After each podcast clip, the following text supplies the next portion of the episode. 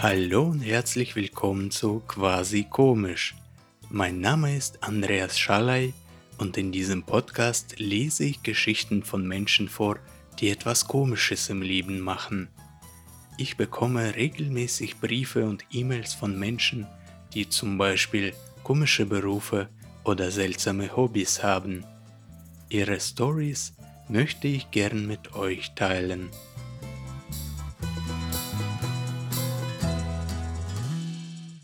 Heute ist eine Geschichte aus München dran.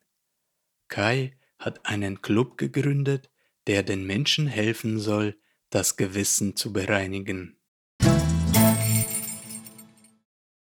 Servus Andreas, hallo alle quasi komisch Fans. Ich heiße Kai und komme aus München.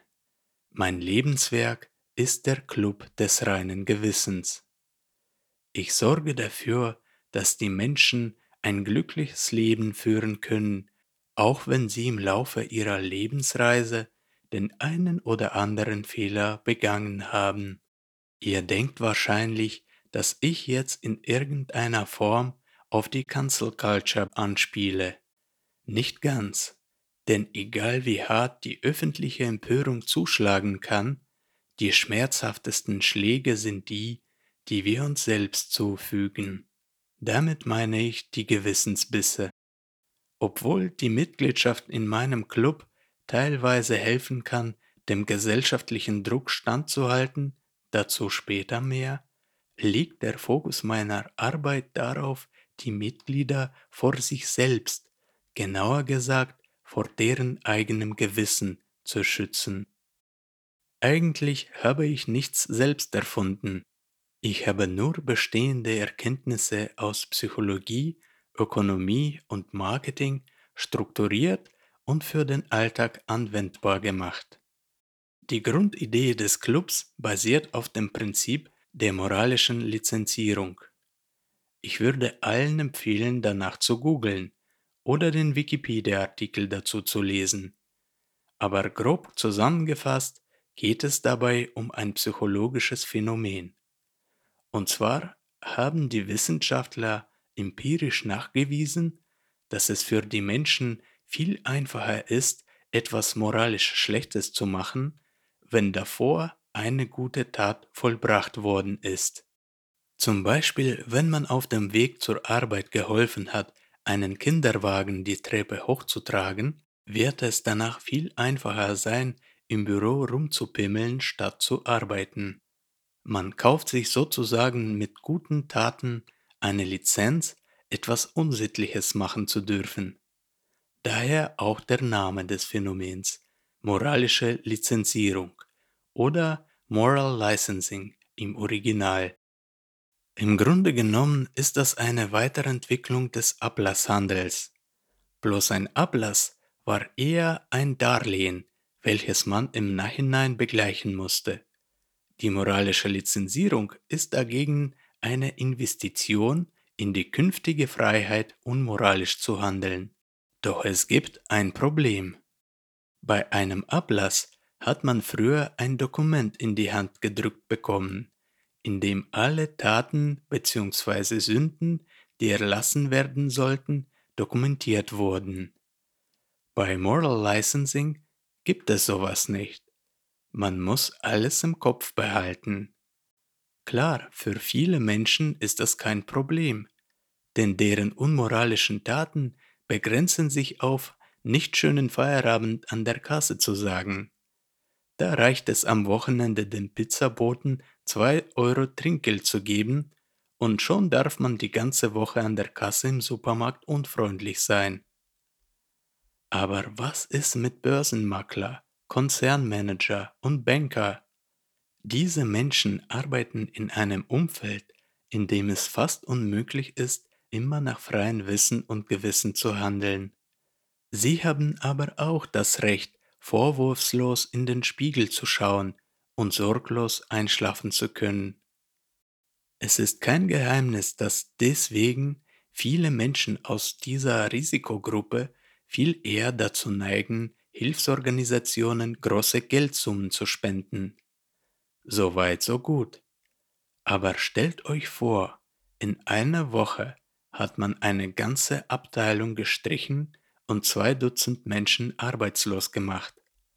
In derselben Woche hat man auch so viel Geld gespendet, dass ein ganzes Dorf in Afrika einen Monat lang mit Essen und Trinken versorgt wird. Darüber hinaus hat man einige gute Leistungen der untergebenen Mitarbeiterinnen und Mitarbeiter für seine eigenen im Vorstand ausgegeben und gleichzeitig eine alleinerziehende Mutter statt den Muttersöhnchen Neffen ins Team eingestellt. Ist man am Ende im Plus oder im Minus? Und das war nur eine Woche von vielen. Basierend auf solchen Überlegungen habe ich meinen Club des reinen Gewissens gegründet. Ich hoffe, ihr versteht jetzt, warum der Club so heißt. Ein reines Gewissen hat man nicht nur, wenn man nichts Schlechtes gemacht hat, sondern auch, wenn man die schlechten Taten mit den guten ausgeglichen hat. In meinem Club helfe ich den Menschen, den Überblick über ihr Moralkonto zu behalten. Für alle Mitglieder wird tatsächlich ein echtes Moralkonto angelegt, natürlich digital, aber man hat jederzeit über eine Smartphone-App darauf Zugriff. Jedes Mal, wenn ein Mitglied etwas Gutes oder etwas Schlechtes tut, informiert das Mitglied darüber unsere Moralcheck-Abteilung. Die Tat wird aufgenommen und in die Prüfung übermittelt. Geprüft wird natürlich nicht manuell, Dafür habe ich eine spezielle Software entwickeln lassen, ein neuronales Netz, das auf Millionen von moralauswertenden Werken trainiert wurde. Praktisch wurde in dieses Programm die Bibel, das Grundgesetz, die Grundlegung zur Metaphysik der Sitten von Kant, Schuld und Sühne von Dostoevsky und weitere unzählige religiöse philosophische, literarische und juristische Werke eingepflegt, wodurch ein Instrument geschaffen wurde, das ganz präzise jede Tat mit einer bestimmten Moralpunktzahl einstufen kann. Zum Beispiel, wenn man Blut gespendet hat, bringt das 10 Pluspunkte auf das Moralkonto. Eine Knochenmarkspende bringt dagegen sogar 1000 Pluspunkte. Genauso funktioniert es in die andere Richtung. Ist man mit einem SUV zum Bäcker 500 Meter gefahren, werden 10 Punkte abgezogen. Fliegt man einmal aus Hamburg nach Düsseldorf und zack, sind schon 10.000 Punkte weg. Natürlich habe ich diese Punktzahlen nur zur Anschauung genannt.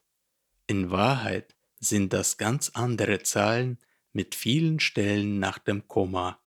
Diese Punktzahlen sind streng geheim, denn unsere Auswertung ist auch unser wichtigstes Alleinstellungsmerkmal. Das Moralkonto ein wenig ausbalancieren können auch andere, Religion, Psychologen, Familienangehörige und andere Amateure. Sie können das aber nur sehr ungenau machen.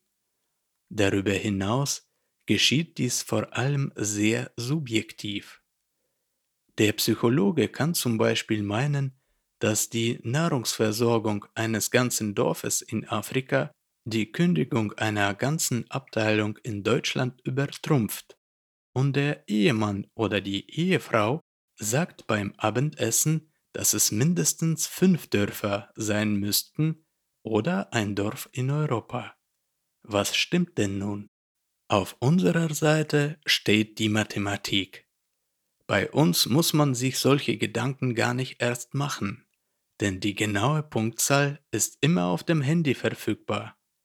Das ist vor allem sehr hilfreich für die Planbarkeit.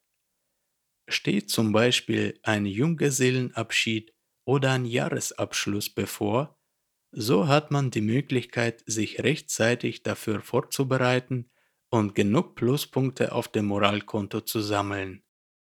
Am Anfang habe ich erwähnt, dass die Mitgliedschaft in meinem Club teilweise auch bei der Auseinandersetzung mit der Öffentlichkeit helfen kann. Momentan aber leider nur teilweise. Die einfachen Menschen dieser Welt werden nicht verstehen, dass man das Haus einer Familie mit fünf Kindern zwangsversteigern ließ, weil das gut fürs Geschäft war und man eh 250 Pluspunkte auf dem Moralkonto hatte. Aber zum Glück begegnen die Mitglieder meines Clubs die einfachen Menschen recht selten. Und in den Kreisen, die für die Clubmitglieder relevant sind, haben die Punkte auf dem Moralkonto eine durchaus starke Aussagekraft. Ich werde jetzt nicht die Mitgliederzahl nennen, aber für euch zur Info, die meisten Menschen der Welt mit Macht, Geld und oder Einfluss sind bereits Mitglieder meines Clubs. Das bedeutet, dass bei den Treffen auf den höchsten Ebenen die gegenseitigen moralischen Vorwürfe meistens erspart bleiben. Es kommt halt sehr selten vor, dass die Mitglieder längere Zeit eine negative Bilanz auf dem Moralkonto haben. Ich werde oft kritisiert dafür, dass mein Club zu elitär sei und dass ich den Reichen das reine Gewissen verkaufe. Nun, ich sehe das etwas anders. Deswegen habe ich auch Andreas aus Quasi Komisch angeschrieben, um alles öffentlich zu klären. Grundsätzlich kann sich jeder leisten, meinen Club beizutreten. Die Mitgliederbeiträge sind proportional vom Einkommen und sind überschaubar, nur 5%. Was man als Geringverdiener aber nicht leisten kann, sind die Pluspunkte für das Moralkonto. Wenn man ein normales Leben führt, gibt es nicht so viele Optionen, in den Minusbereich zu kommen, aber einige Möglichkeiten gibt es schon jemanden auf der Autobahn schneiden, die Ehefrau oder den Ehemann belügen, nicht korrekt den Müll sortieren. Nach ein paar solcher Aktionen können mehrere hundert Minuspunkte erreicht werden. Und was dann? Mit einfacher Nettigkeit und Freundlichkeit wird man sie nicht begleichen können. Klar kann man auch spenden, aber wie oft wird man sich das leisten können? Das reine Gewissen ist nicht billig. Das ist auch der Grund dafür, dass die meisten Menschen sich an die Regeln der Moral halten. Ich hoffe, dass meine Geschichte euch den Wert des reinen Gewissens deutlich gemacht hat. Wir haben Mitglieder, die dafür mehr Geld als für Yachten, Paläste oder Fußballclubs ausgegeben haben. Falls ihr auch euer Gewissen optimieren wollt, aber nicht sicher seid, ob sich die Mitgliedschaft für euch lohnt, im Club gibt es auch einen Probemonat, bei dem euch alle Features kostenlos zur Verfügung stehen. Viele Grüße, Kai. Einen coolen Club hast du gegründet, Kai. Vor allem die Software finde ich mega spannend. Nur um sie zu testen, würde ich schon die Probemonat-Option in Anspruch nehmen. Liebe Zuhörerinnen und Zuhörer, ich hoffe, dass euch die Geschichte auch gefallen hat. Vielen Dank fürs Einschalten. Tschüss und bis zum nächsten Mal.